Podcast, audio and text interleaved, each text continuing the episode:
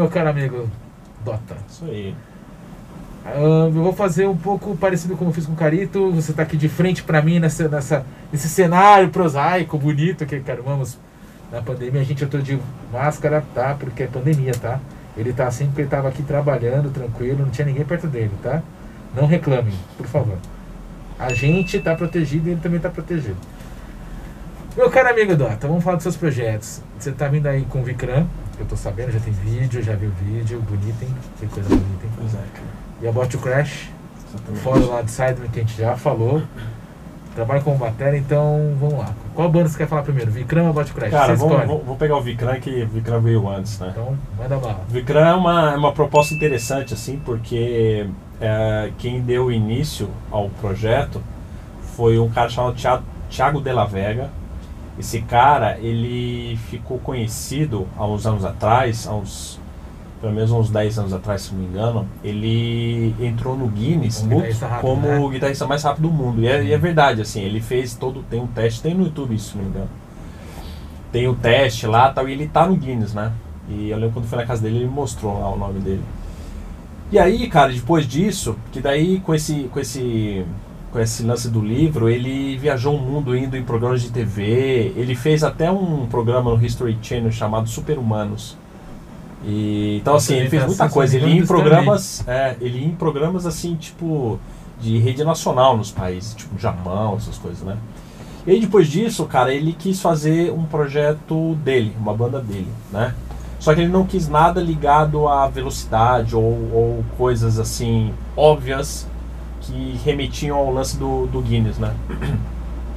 Então ele teve essa ideia de fazer uma banda que tivesse eh, influências e elementos que não fossem convencionais pro metal. Então assim, coisas de, de elementos orientais, de culturas que não são tradicionais do metal, né? Que no, o metal normalmente é uma coisa um pouco mais ocidental, tal, né? E aí ele quis pegar elementos de várias outras culturas que não fossem tão comuns ao estilo, né? Tipo, Coisa da Índia, de vários países árabes, do Egito, né? começou pelo nome, né? O nome Pois é é. completamente fora da caixinha. Pois é. E aí ele teve essa ideia de fazer uma coisa que fosse ainda técnica, mas coisa, mas assim não convencional em termos de, de sonoridade, de tema, né?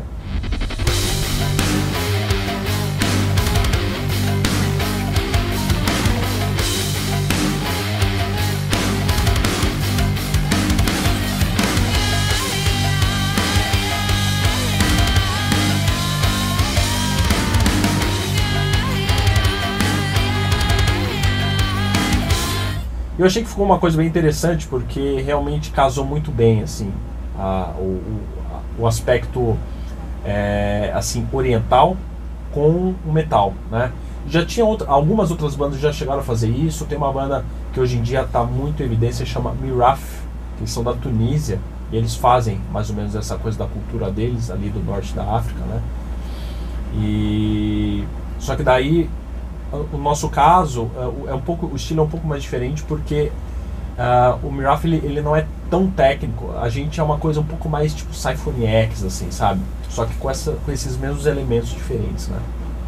Então por exemplo a música do, do clipe né? A nossa música do clipe ela é a The Mortal Dance of Kali ela é baseada ah, na cultura indiana né? Tanto que tem a deusa Kali lá tal então, assim, e casa muito bem esses elementos. Parece que não, mas, cara, é um negócio que casa muito bem e fica um som diferente, né? Então, assim, essa banda, ela, eu acho ela muito interessante. Me interessou essa proposta quando ele veio me chamar o projeto. Me interessou justamente essa proposta por ser um negócio diferente, fora da caixinha.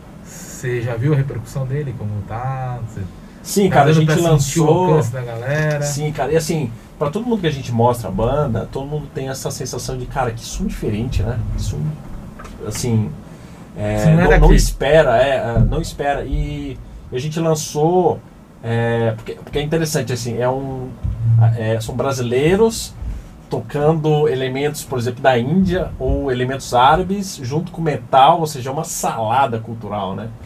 Então, muita gente que escuta o som é, fica surpreendido da gente de ser é, um som feito por brasileiros, né? Tipo assim, brasileiros tocando coisa árabe, tocando coisa indiana e junto com metal, né? Então, e a gente lançou esse disco no Japão, lançou também na Europa e nos Estados Unidos. O Japão foi pela Spiritual Beast e na Europa e nos Estados Unidos pela Rock Shots. E então assim, mu- muitos gringos que conhecem a gente e acabam entrando em contato, ficam surpresos com esse lance da gente ser brasileiro fazendo esse tipo de Quando som. vai lançar aqui no Brasil? Já lançou, Já lançou. lançou, lançou, é, pela Shignami, né? Shinigami. Shinigami, isso foi mal, cara. É, Shinigami e um pouco depois que saiu na Europa, então já está disponível tá nas lojas aqui, só Gente, vai atrás, porque disso que é bom, viu? Já ouvi. É, Sou diferente. é, é um recomendo, Marcos cara. Dota que você não imagina. Você tá acostumado a ouvir o Dota tucutá, tucutá, tucutá, cara, é diferente. É, assim, é um, é um- tecnicamente acho que foi o disco mais complexo Mais que eu complexo fiz, cara. na vida? É. E a gente fez esse disco por muitos anos, né? A gente, o, o, o Thiago ele me chamou pro projeto em Ah, o 2013. Vicran não é de agora, né? Não, cara, até. é. Já é um projeto antigo, Antigo, ele me chamou em 2013 e aí a gente lançou mesmo efetivamente ano passado, em 2019. Então assim, a gente refinou essas músicas e gravou e aí fez e regravou isso aqui por muitos anos até chegar nesse produto, né? Pra você que já é um, que é um batera e tá acostumado com o estúdio, refinar música é a parte mais complicada, acha?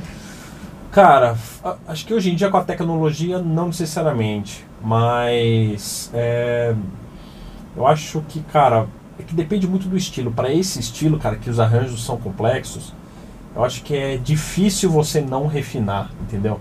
Então assim, até você chegar naquele arranjo que funciona e soa bem, inevitavelmente você vai passar por várias etapas. Grava uma coisa, puta, ficou bom, não, não ficou, regrava, não sei o quê. Então a gente fez isso por, por muito tempo, né? E vocês fizeram tudo remoto ou vocês chegaram a se reunir? Cara, eu fui lá na casa do Thiago algumas vezes e mas a maior parte das ideias a gente fez remoto. A gente fez remoto. Mas na hora do vamos ver eu ia pra lá. Ele mora em Caxias do Sul, eu ia eu ia para lá. E você mora em São José dos Campos. Mora é, é São José dos Campos, fica 50 minutos de São Paulo, então É, viajar aqui- pro aqui país lado, aí. Aqui do lado. É, E vamos falar agora do About Crash. isso. É, pra quem não sabe, gente, a gente tá fazendo um papo batera diferente, tá? Ele tá contando um pouco dos projetos dele, depois a parte da bateria, e esses projetos vão premiar também a questão baterística, tá? Então não se espantem se a gente ficar voltando nos assuntos, mas não estamos voltando, tá? Sim. Conta aí do About Crash. Você entrou pra substituir o Aquiles, né? Cara, sim, o About Crash, cara, pra quem não lembra, é uma banda que ela foi formada em 2014, 2015, se não me engano. Eles chegaram a tocar no Rock in Rio de 2015, né? Que acho que era o Aquiles, o Vieira, né? Exatamente. É, era o. Era tipo. Eles quiseram fazer tipo um super grupo, assim, né? Então tinha o Luiz Mariucci, tinha o Aquiles, né? Aí tinha o Theo, o Vinícius, que, é, que tinha um programa Stay chamado. Stay Heavy, que é ligado ao Road Crew e tal. Então assim. ah, foi uma banda que chamou bastante atenção na época, né? Eu gostava muito da banda na época. Só que daí aconteceu, o Aquiles ele acabou indo morar nos Estados Unidos, né? O Luiz ele teve esse lance da volta do Xamã e tal, e eles decidiram reformular a banda, né? Aí o Aquiles me indicou pra, pra ficar na banda. E aí a banda reformulou, terminou o CD que eles estavam gravando, né? E agora a gente está na fase de a gente está vendo exatamente quem que vai lançar, qual a gravadora tal. Você terminou, você fez as gravações, né? Sim, assim, tem algumas coisas do Aquiles, mas vai ter algumas coisas minhas, Sim. né? Deixou do Aquiles porque ele, em respeito a ele, que foi lá, gravou na época, mas vai ter música com, com, a- com as minhas matérias também. Não. Né? E, é uma, e é um som diferente, completamente diferente do Vikram. O About Crash é um som mais groovy, né? É uma coisa mais americana, assim, mais tipo. Disturbed, assim. É, se Disturbed, for meio Nickelback, algumas coisas, meio Disturbed. caminho, né? Exatamente. É, então a, bem- a, gu- a bateria ela, é- ela é é cara. diferente do que você faz com o Orwell. Sim, cara. O Oral é- era, era mais um metal tradicional em termos de bateria. O Vikram é extremamente progressivo. E o About Crash é groove, cara. É realmente um lance de groove, de fazer a cama pra música. Até porque, cara, o Theo ele é um puta compositor, então assim. as melodias do disco tal, elas são muito assim, cara, é o que chama atenção na cara. Então, assim, a banda ela faz meio que uma cama para isso, sabe? É uma, é uma banda mais comercial, assim, claramente. Bom, gente, agora vamos começar efetivamente o papo batera, mas lembrando que vocês vão ouvir ele falar mais dos projetos no meio, tá? Vocês acham que não. Vocês acharam que não. E ele tá achando que não também. Ah, ah. Você começou a tocar batera jovem, bem jovem, criança? Não necessariamente, cara. Eu, eu comecei relativamente mais velho. velho. Eu comecei com 14 para 15 anos, Você eu já tenho começou 35. Começou jovem, 20 É. anos de batera. Você tem mais anos de batera do que anos de, de vida, de, Pois é, de cara. carreira. Pois é. 20 anos de batera, então. Quando você começou assim, você. Obviamente a gente tem nossas referências. né? Aham. Batera, comecei com 19, então 20 anos também. É, a gente sempre quer chegar, tipo, eu quero tocar que nem aquela pessoa. Eu sei que você é fã do Likush, Halloween, etc e tal. Mas tirando o Halloween, que a gente vai chegar nessa questão ainda, tinha algum outro batera que você falou assim, eu quero tocar que nesse cara, quero ser baterista por causa desse cara. Cara, ah, acho que é que foram fases, assim, sabe? É, acho que nessa época é, que eu comecei, é, realmente o Uli ele foi quem definiu o meu estilo, assim. Cara, meio que até hoje, assim, se você escuta muita coisa que eu faço, cara, você vê o Uli ali, assim. O Uli, ele tinha uma, um lance muito... Apesar de tocar power metal, ele tinha... Ele era muito fã de Rainbow e do Cozy Ah, Power, Total. né? Então, assim, cara, é, ele- o Uli ele tinha essa coisa da dinâmica, do lance mais old school, da- da- dessa época do rock dos anos 70, assim, né? Cara, você escuta o Cozy Paul, por exemplo, o início ali de Kill the King, e você escuta coisas do Uli, cara, você vê claramente a influência ali, aquelas viradas cheias de dinâmica. Extremamente cirúrgico, né? Exatamente, cara. E isso eu sempre me chamou muito a atenção no Uli, porque ele não era um cara quadrado, apesar de ser alemão, tocar power metal, ele não era um cara quadrado, muito pelo contrário. Então, assim, eu sempre me inspirei muito nesse estilo dele, cara. É, tanto que eu acho ainda hoje, por exemplo, o disco Better Than War, que, que ele fez com Halloween, cara, assim, talvez um- um- em termos de, de, de estilo de batera, na época, cara, um, um dos discos mais geniais em termos de, de estilo de batera naquelas músicas, sabe?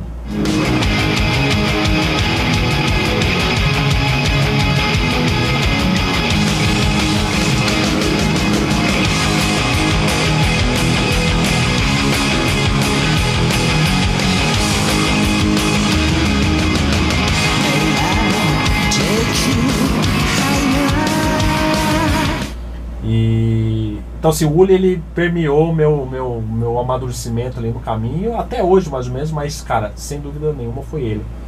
Depois disso, cara, naturalmente teve vários caras. É impossível você não citar a influência do Aquiles aqui no Brasil. Né? O Aquiles foi um cara pioneiro, inovador aqui, não só tocando, mas em termos de gestão de carreira, essas coisas, né? Com certeza eu tenho influência dele. E cara, re- recentemente, assim, eu acho que eu poderia citar talvez o Thomas Reik, do Meshuga, que é um cara também muito fora da casinha, assim, né? É, e, e ele também tem essa coisa, o estilo dele é muito lance de dinâmica, né? Apesar de ter coisas, por exemplo, aquela música Bleed, né? Que ele que tem padrões de bumbo, a música inteira, padrões diferentes, precisa de muita resistência para tocar aquilo. Ele é um cara também com muita coisa de virada, de, com feeling, com dinâmica, assim, eu gosto muito disso, né? Então acho que eu poderia citar esses caras, assim, de, forma geral. Tem outros caras que eu gosto muito, tipo Scott Travis, né? Obviamente o Cozy Powell, é, acho que é um cara que, que eu poderia citar, assim, da, da velha guarda, que eu gosto muito, que, que eu me inspiro muito. Mais ou menos esses caras, assim, cara. Nessa vibe, né? É. E quando você estava começando a tocar assim, né? Você, você obviamente teve seu, seu, primeiro kit, etc e tal.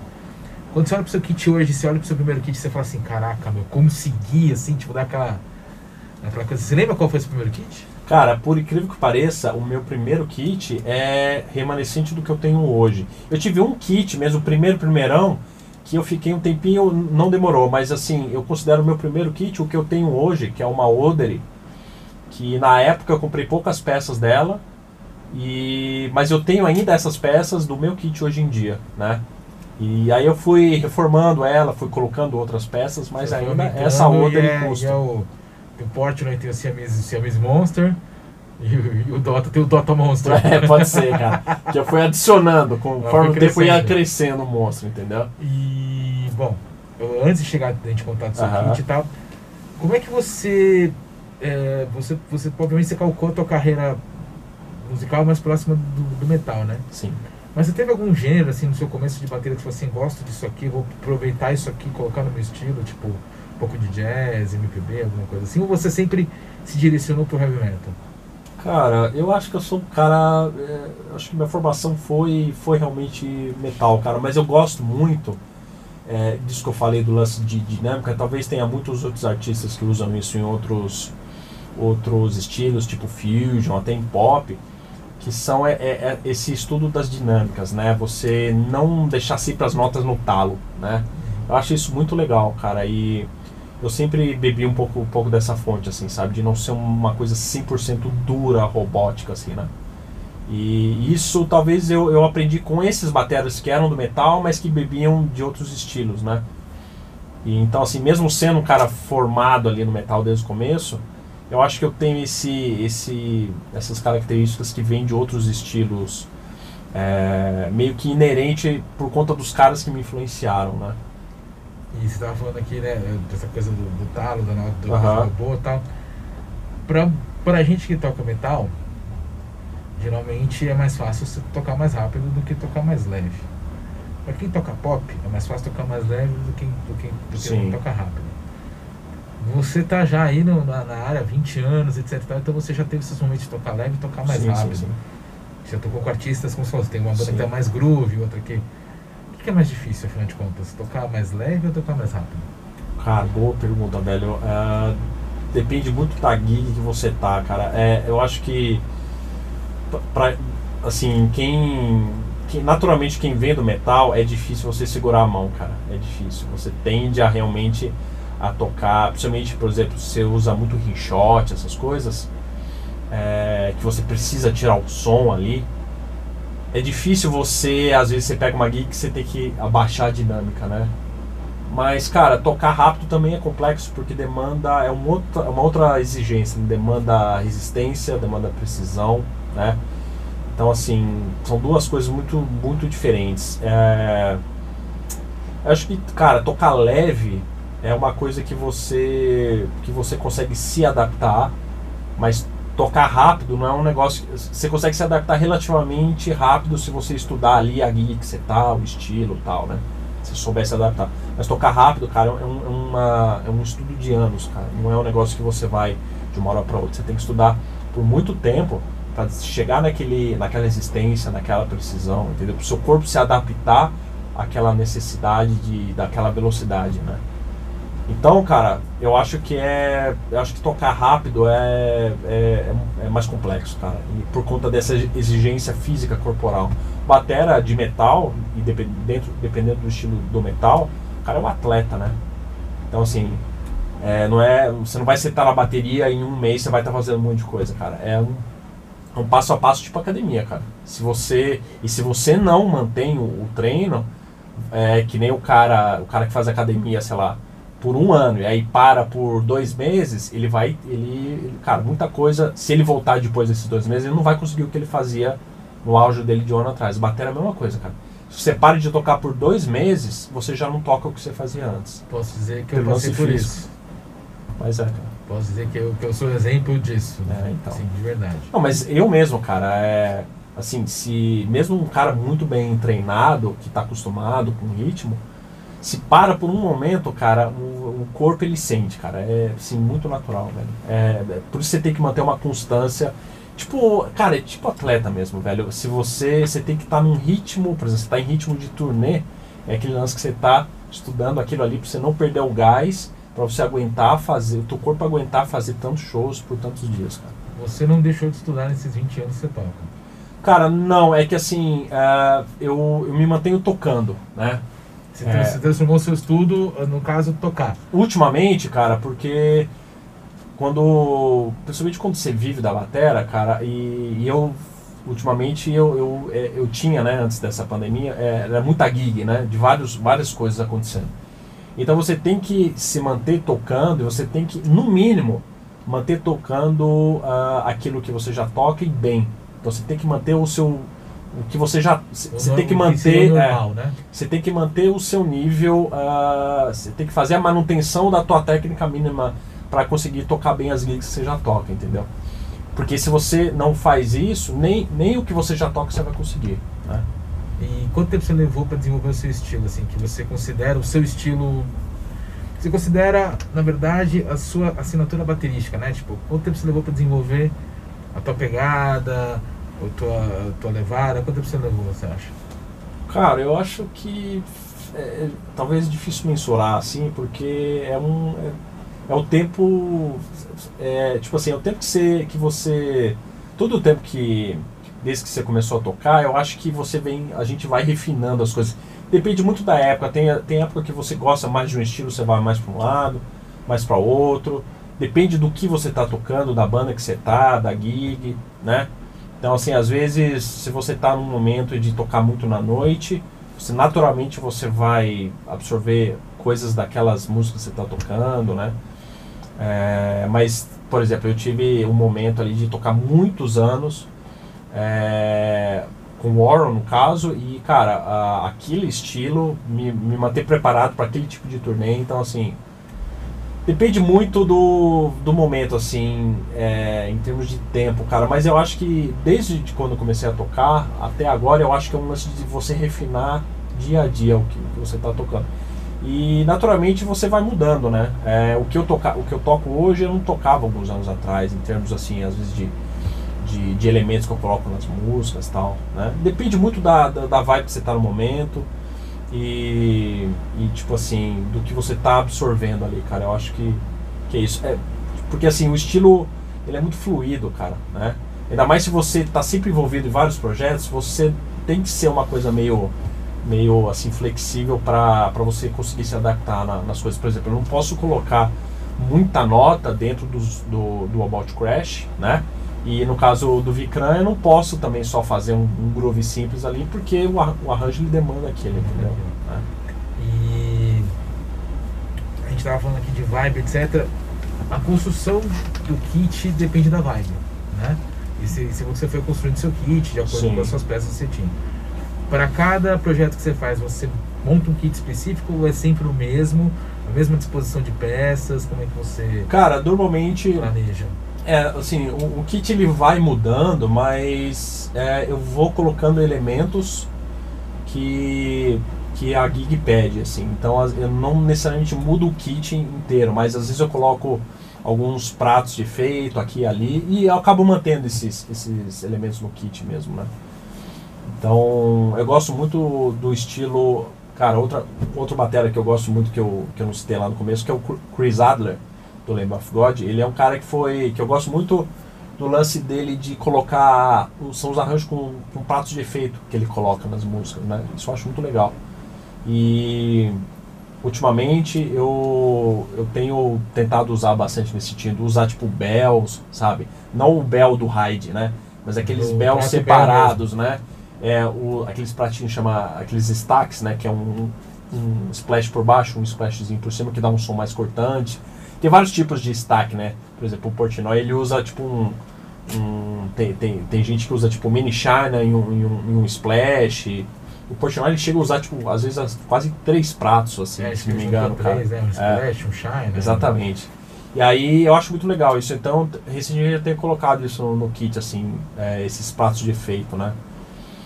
Mas assim, basicamente o meu kit, ele é. Ele é eu, eu tenho vários, vários kits de, é, que depende do porte da gig, assim. Se a gig uhum. tem uma estrutura um pouco melhor, aí eu, eu tenho... Eu, eu, costumo levar hack, né?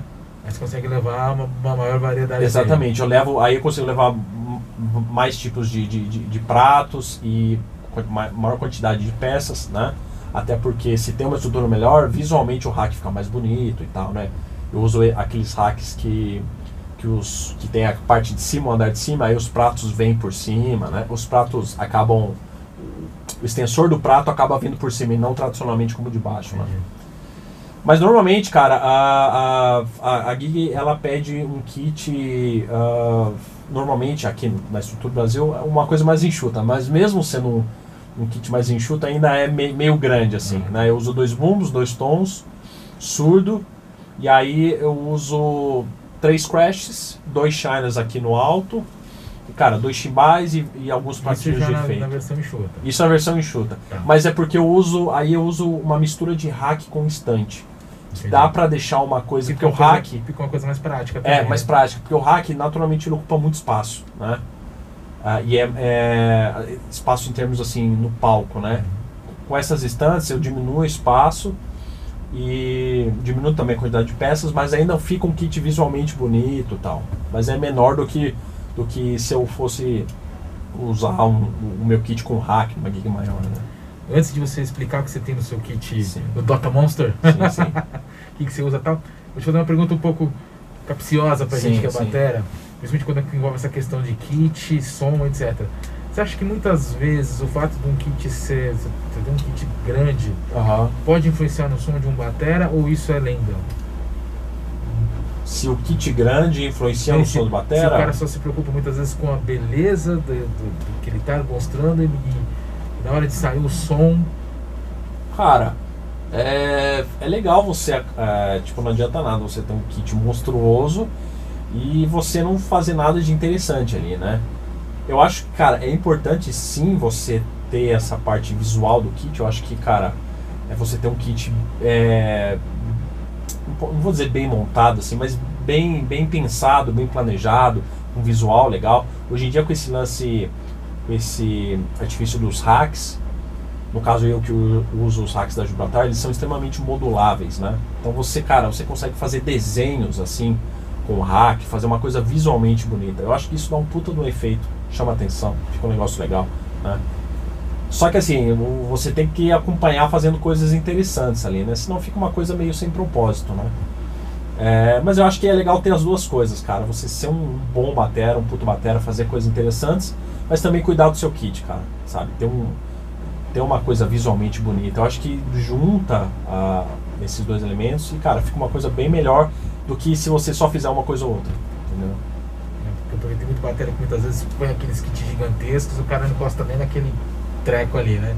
É, cara. Você vê que é só puramente estético. Pois não é, velho. Pois é, fica, fica uma coisa sem propósito, né, cara? Mas se você tem. Às vezes não é nem necessariamente a quantidade de peças, né? Mas se você tem um puta de um kit assim muito chamativo, mas se você não tá fazendo nada ali que seja uma.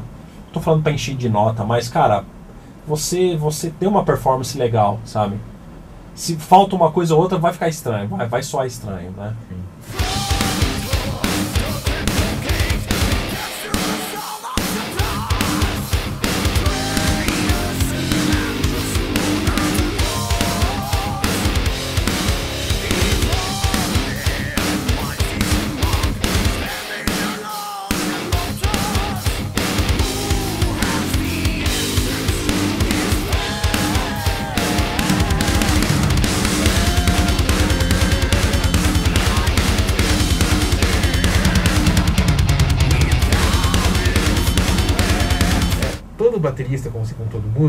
sua assinatura.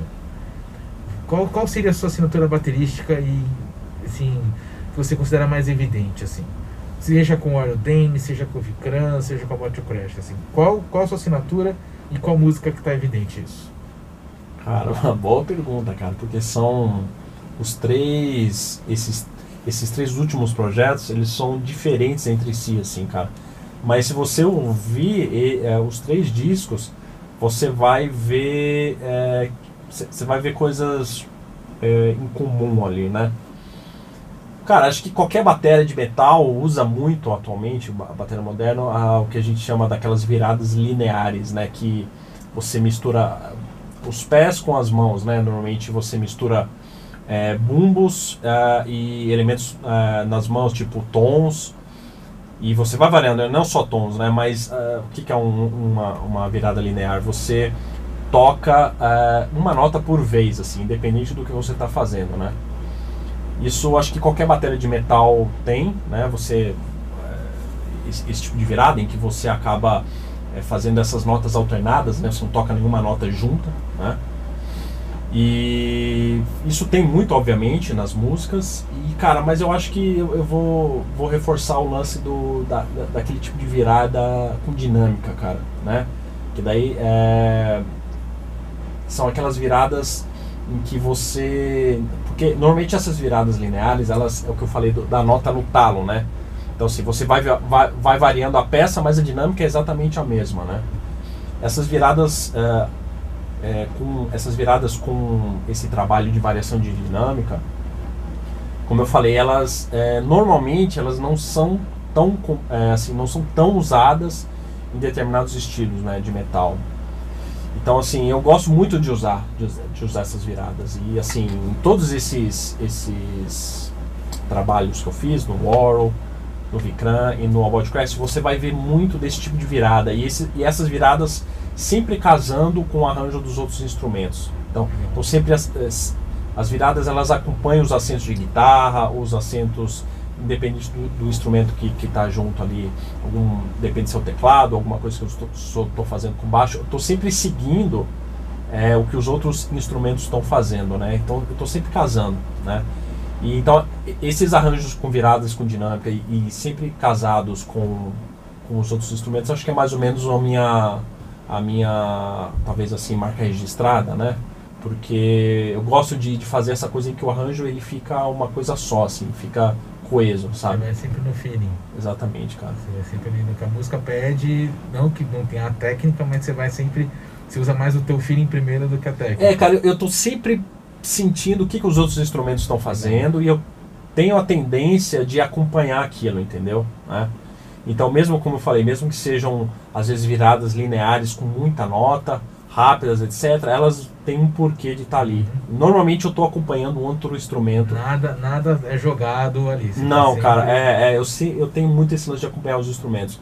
Então, independente do, do, do, do tipo de, de coisa que eu estou fazendo na bateria, como eu falei, viradas lineares com, com a nota no talo, ou às vezes viradas com essa, esse lance de variação dinâmica que tem ghost note, etc os acentos, etc., tem, eu estou normalmente seguindo os arranjos dos outros instrumentos, entendeu? Legal.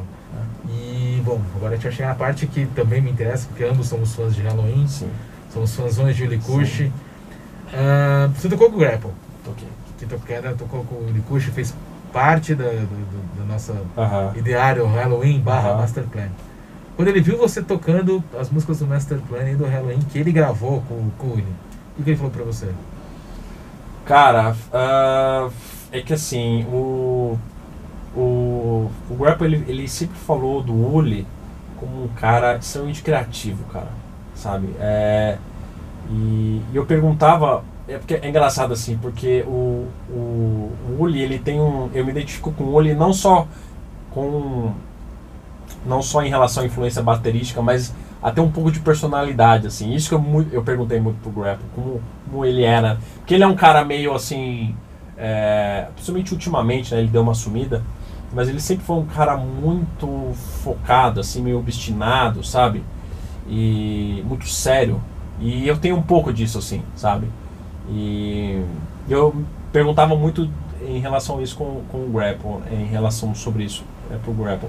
E ele falou que era mais ou menos a percepção que eu tinha mesmo, assim, dele ser um cara muito sério, muito profissional, assim, sabe? Muito focado, muito profissional. E, cara, eu me identifico muito com isso, assim, eu tento muito ser isso, assim, sabe? Passar seriedade ali, que às vezes o, o trabalho precisa de seriedade e muitas vezes as, as, as, pessoas que estão envolvidas não têm, né? E, cara, eu, eu sempre busco isso, ser, ser uma pessoa muito séria no que eu tô, que eu tô fazendo, cara. Isso, cara, eu não preciso nem falar no lance baterístico que eu falei muito, né? Mas eu acho que esse lance de personalidade dele eu me identifiquei muito, cara. De ser um cara muito sério, sério profissional, assim, focado, cara. E uma coisa legal do Uli, voltando pra questão uhum. da bateria, e que dá pra ver em você, é que o cara, o Uli transbordava que o sentimento da música, seja com uma leve tumpar-tumpar na caixa ou com aquelas viradas Sim. que ele fazia, que você nunca imaginava que ele ia acrescentar, e dá pra ver muito isso em você é, que a virada vem, você sente a música, você já falou que você vai na, na você sabe Eu sinto os outros instrumentos, né, cara? É. E tal. Quando você toca uma, uma música tipo Dane, por exemplo, que ele, ele o Carito até definiu bem, que é um trash meio prog, assim, Sim. que você precisa, obviamente, prestar atenção nos outros instrumentos, mas também tem que prestar atenção no que você pode adicionar. E você vai para um About to Crash, que é uma coisa um pouco mais, posso estar errado, mas um pouco mais para trás, que eu quero dizer assim, que você, na verdade, você está ali como um complemento do exatamente, som. Exatamente. E você vai para um Vircan que você é parte do som. Sim. Né? Você vai de um adicionar algo para um complemento para ser, ser né, parte do que está ali. Sim, sim. Como você encaixa o teu, o teu, o teu tocar nessas adaptações e como isso te molda para as suas composições próprias? É complexo. Bem complexo. Nossa. Por quê? Por que eu te pergunto isso? Porque todo baterista tem geralmente a sua própria. Sim, se sim, pega sim. compondo linhas ali, você não sabe se você vai usar pra alguma coisa. Sim. E de repente aquilo veio, sei lá, você pegou uma levada do Abate o Crash, com uma virada do Vikram, com um bumbo do Aerodynamic, juntou e criou o que pode ser o teu CD solo. Entendeu? Cara, é, assim, eu, eu sempre trabalhei, eu sempre, eu, eu sempre gostei de jogar pra equipe, cara, sabe?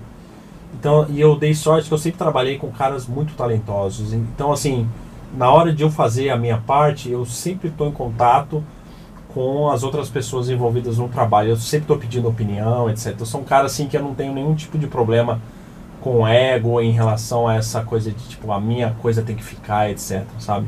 Então eu sempre joguei pra, pra equipe, pra música, sabe?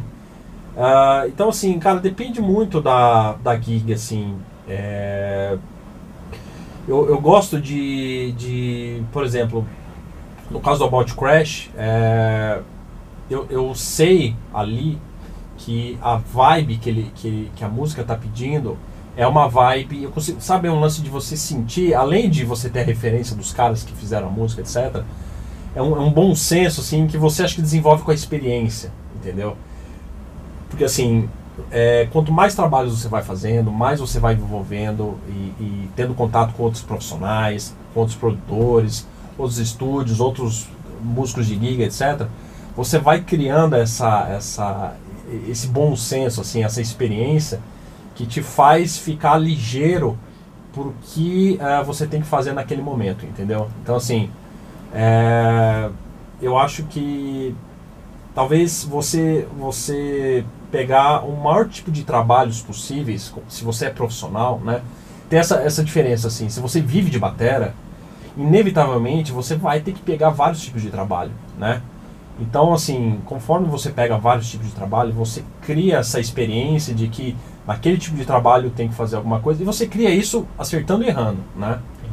Então, naquele tipo de trabalho você tem que fazer assim, naquele trabalho assado tal. Então, quando você, depois de muito tempo batendo esse tipo de cabeça, você cria essa, essa experiência de que, cara, é, eu senti que essa música aqui, eu já sei mais ou menos como é o estilo do cara, o que, que o cara quer. Naturalmente eu, eu consigo me adaptar a esse feeling, assim. Além de ter, é, de gostar muito desse feedback da pessoa que eu estou trampando, do produtor ou do músico, do compositor, entendeu?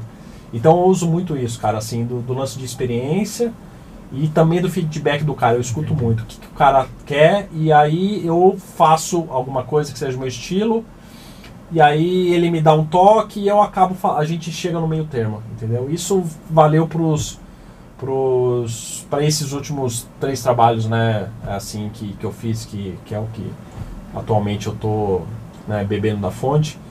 No caso do Orwell, é, quem acabou produzindo o disco foi o, o Wagner, né, do, da, da Loud, onde a gente está aqui agora. E a gente se, Aliás, ele tá escondido ali atrás. é, é, e a gente se comunicou muito durante a gravação. E ele foi em alguns ensaios, e ele dava, opinava nos arranjos. E aí eu sempre pedia a opinião dele de virada que eu fazia, e a gente sempre ia se comunicando, assim. Mesma coisa com o, o Thiago no Vican, ele me dava muito feedback nesse sentido. E com o Theo agora no About Crash. Então, assim, é um, é um trabalho de equipe, cara. Eu acho que se você trabalhar, é, ter esse, esse lance de jogar pra equipe, eu acho que é a melhor coisa nesse. Porque daí sai uma música, entendeu? E não sai uma coisa que é um querendo aparecer mais que o outro, né? Ainda mais nesse, nesse estilo, cara, que envolve técnica, envolve arranjos um pouco mais complexos. Você tem que tomar muito cuidado para não ficar uma coisa forçada. Senão não deixa de ser música, né? Por mais técnico que seja, tem que ser música ainda, né? Então, se, se a- a- todo mundo está trabalhando em equipe, vai sair uma música, não vai sair um cara querendo, é, acabando se sobressaindo mais com o outro, né? Eu acho que é, acho que é mais isso. Se jogar para se jogar para equipe, sabe? Aproveitando essa questão de, de, de equipe e tal, ah, você tem seus parceiros, né? Sim. Ó, de repente você já Sim. mostrou pra gente e tal. Ah, muita gente me pergunta que tipo de baqueta você usa. Que tipo de baqueta que você usa? Cara, eu uso uma baqueta de uma marca americana chama a Red. Ela é uma baqueta que ela não é de madeira. Ela tem um conceito completamente diferente. Ela é uma baqueta que o corpo dela é de alumínio, né? É um você corpo troca, troca o Exatamente. pescoço, né? É, é, um, é um corpo de alumínio que é oco, né? E o que você acaba gastando na baqueta é um- uma parte de poliuretano, que essa parte você troca. Então você desrosqueia a ponta, troca esse refil de poliuretano, aí fica só o corpo de alumínio da baqueta, aí você coloca um refil novo, rosqueia a ponta e beleza, né? E a Red ela tem vários, várias vantagens que eu acho que a primeira, obviamente, é a durabilidade dela. Então assim, ela dura visivelmente mais do que uma baqueta de madeira, né? O corpo de alumínio dela, cara, se você é, dependendo do estilo que você toca, etc, cara, dura mais que ano, entendeu? O refil de poliuretano também dura mais do que é, do que duraria uma baqueta de madeira mais ou menos no mesmo preço do refil, entendeu? E além disso, cara, é, além da durabilidade, ela para você, ela é mais barata de você manter. Então assim, você, ela tem um custo maior do que inicialmente do que a baqueta de madeira, mas aí você só vai trocar conforme o tempo só o refil, você não troca a baqueta É, inteira. você- você- você é Então, por exemplo, né? uma um baqueta, prazo, é, uma baqueta é, top de madeira, às vezes está mais de 100 reais na loja. Você compra a Red, vai ser mais caro do que 100 reais, mas aí conforme você vai gastando, você só troca o refil. E o refil, cara, tá muito mais barato do que 100 reais. Então, para você manter ela com o tempo, é muito mais barato, né? E, cara, tem outras vantagens técnicas. Ela tem um lance de amortecer impacto também, então isso é bom para articulação. Ela não machuca tanto o prato, né? Ela não faz tanta sujeira, por exemplo. Né? Baqueta de madeira, conforme você ensaia, fica um, tipo uma serralheria no chão. Né? Verdade. E aí a Red não, cara. A Red ela não faz tanta sujeira. é, depende do, do- da, da cor do refil que você está usando. Mas se você usa o refil preto, né? ah, você não vê sujeira no chão. Então também tem essa, essa vantagem, né? Enfim. É uma marca muito interessante, cara, que caras muito, muito grandes usam, né? O Tommy Lee, o Lar, Lars Ulrich, e usam por muito tempo, né? E, cara, é, é é uma baqueta que você tem que experimentar e você tem que sentir ali é, se você se adapta ou não, né? Quando você se adapta, você não quer mais tocar com baqueta de madeira. Eu uso a Red, cara, há mais de 10 anos já. E, cara, não, não me vejo sem essas baquetas. Não, não consigo mais usar madeira de novo, cara. É um lance assim de, de adaptação mesmo. Um negócio que você pega e fala, cara, é muito diferente, sabe? E ela tem algum tamanho específico, 2B, 7B? Cara, ela tem todos os tamanhos que madeira tem. E você vai só ajustando. E você e é importante você experimentar, cara, né? É importante você experimentar ir na loja, ver o monstruário lá, sentir e, e sentir qual que é o- a relação de peso, de comprimento da baqueta, entendeu? E é importante você experimentar. Eu uso uma baqueta que é equivalente a 2B, né? Tá. É, mas é importante você ir sentir, porque às vezes, não necessariamente o que é 2B em madeira uma 2B. é 2B na Red, entendeu? Então assim, você se você pega o modelo 2B da Red, é importante você ir sentir o modelo para ver se é aquilo ali que você quer. Às vezes você quer um- uma coisa um pouco mais leve, um, um pouco mais longa, um pouco mais curta, depende. A, a Red tem N tipos de, de modelos, é importante você experimentar. Mas é uma marca assim diferente, com uma tecnologia diferente, revolucionária, que eu recomendo todo mundo conhecer, porque cara, é é assim, é um, é um novo conceito de, de baqueta, cara. Não, tem, não é nada parecido com com o que, com o que se usa em madeira, por exemplo. Né? Legal. E a gente tá chegando nas nossas últimas cinco perguntinhas, que você também tem horário que eu sei. Isso aí. Qual foi a música mais difícil que você gravou nesses seus últimos três projetos? Um de cada projeto e por que, que ela foi difícil? Em termos que eu digo, baterístico. Baterístico, sim, sim. Cara, é... no, no disco do War, no Shadow Work, cara, das músicas que foram pro disco, a última música do disco chama, é, que chama Mother, ela, ela é muito longa, cara, então ela é tipo épica, assim, sabe? Tem N tipo de passagens, etc. Então eu acho que em termos de, de quantidade de arranjos, assim, não necessariamente de complexidade, mas, cara, de você criar coisas interessantes para uma música tão longa e tão complexa, eu acho que é ela, cara, porque ela é realmente épica, assim, sabe? É, eu acho que eu escolheria ela, no caso, é a última música do disco.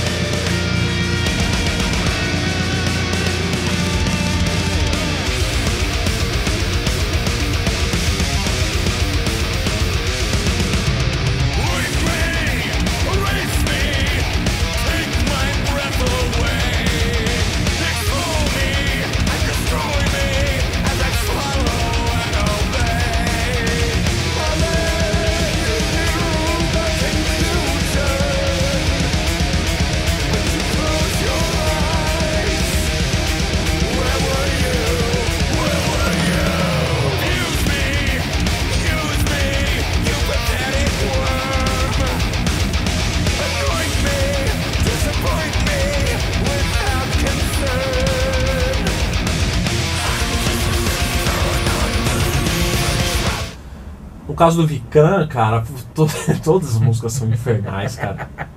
Todas as músicas são infernais. Mas eu acho que eu diria, cara, ah, talvez a The Burden, que é, a gente lançou um lyric vídeo dela, tá, tá, no, tá no, no YouTube. Ela é uma música muito cheia de troca de andamentos. É, a vibe dela também, ela, ela, ela tem uma coisa mais gente, assim, também, sabe? Ela tem um, o miolo dela, ela, ela tem uma parte extremamente maluca lá, cara, é, que tem muita troca de andamento, assim, sabe?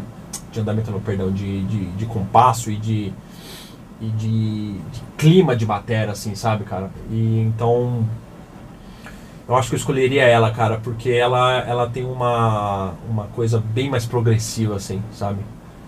É- Ela, ela não tem muita nota, mas a- as ideias de bateria ali, o que a música pede, é, é uma coisa diferente, cara. Eu acho que ela escolheria ela. E até porque eu gosto muito dela, cara, sabe? Essa, essa coisa mais gente, assim, e juntando com esses elementos árabes, eu acho que ficou um negócio muito único, assim, sabe? Eu escolheria ela, então.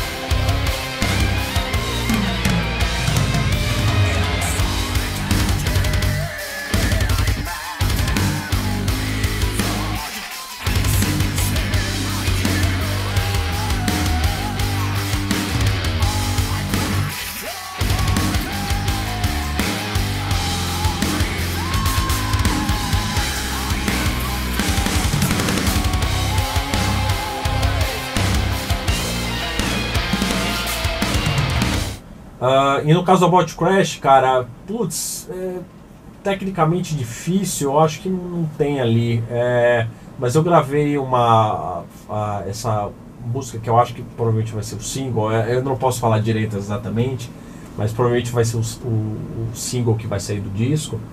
Eu gosto muito dela porque eu consegui colocar algumas boas ideias de batera numa música que é muito pop, se é que se pode dizer Uhum. isso assim. Ela é pesada, mas cara, ela tem um lance mais é, assim, É mais É. radiofônica. é, cara, tem. Então, assim, é, eu, eu co- consegui colocar coisas interessantes de bateria numa música assim, é, não é tão fácil, né? Eu acho que eu, a gente fez um bom trabalho nesse sentido, assim. Então, acho que são essas, essas três músicas. Esse próximo, esse provavelmente esse primeiro single do Bot Crash que vai sair, a The Burden, por ela ser mais gente e ter muita ideia maluca no meio lá, em que a bateria teve que fazer várias, é, várias coisas fora do, do comum que eu estava acostumado. E no caso, a, a Mother do, do Shadow Work, por ela ser muito longa, cara, e necessitar, assim, realmente. é, me, me levou a ter, a, tipo assim, a, a, a ter a minha criatividade. Tipo assim, me desafiou a ter a minha criatividade. é, exigiu muito da minha, da minha criatividade nesse sentido, por ela ser muito longa, entendeu? Acho que é isso, cara. Acho que eu escolheria essas três músicas. Legal. Uma música sua, que você tenha gravado, que te define. Bateristicamente. Me define E bateristicamente. tem cara. tudo, que tem tudo que você que você gosta, que você considera que é você, a sua essência pura e simples. Aqui só Cara. pergunta fácil. É, cara, é, velho. Putz, Não difícil precisa, mesmo. não precisa ser dos Pensar- três projetos, pode ser de qualquer projeto que você tenha gravado. É, pensar em uma, música. Deixa eu pensar, cara, que me define. E por que te define, claro. Cara, eu acho. Deixa eu ver. Realmente difícil, cara, por pensar assim, que, que tenha todos os elementos. É, deixa eu ver, cara. Eu gosto muito de uma música que chama Eyes of Ra, do, do Vikram, cara. Ela não é rápida, também não é muito complexa, com muita nota, mas eu acho ela muito coesa, assim. Os arranjos eles são muito. Eu acho que, cara, em termos de, de arranjo, assim, tudo muito casado. é, eu acho essa música, eu acho a, a mais legal, assim, talvez que eu fiz no- nos últimos tempos. Assim, o meu trampo de batera, acho que casou tanto com o resto do instrumental. E tem tudo o que, que, que eu gosto ali, né? É, o, o lance das viradas com dinâmica, bastante coisa linear.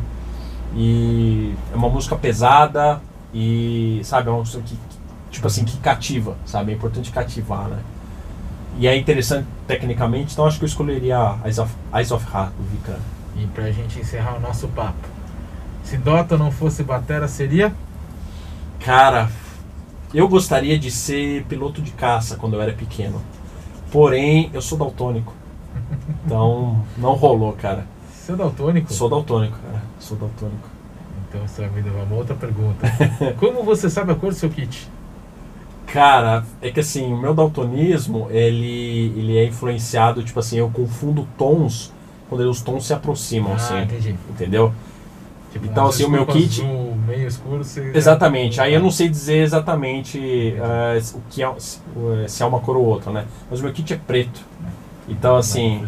É, eu, eu gosto muito desse lance do da, da relação entre o preto e o cromado, né?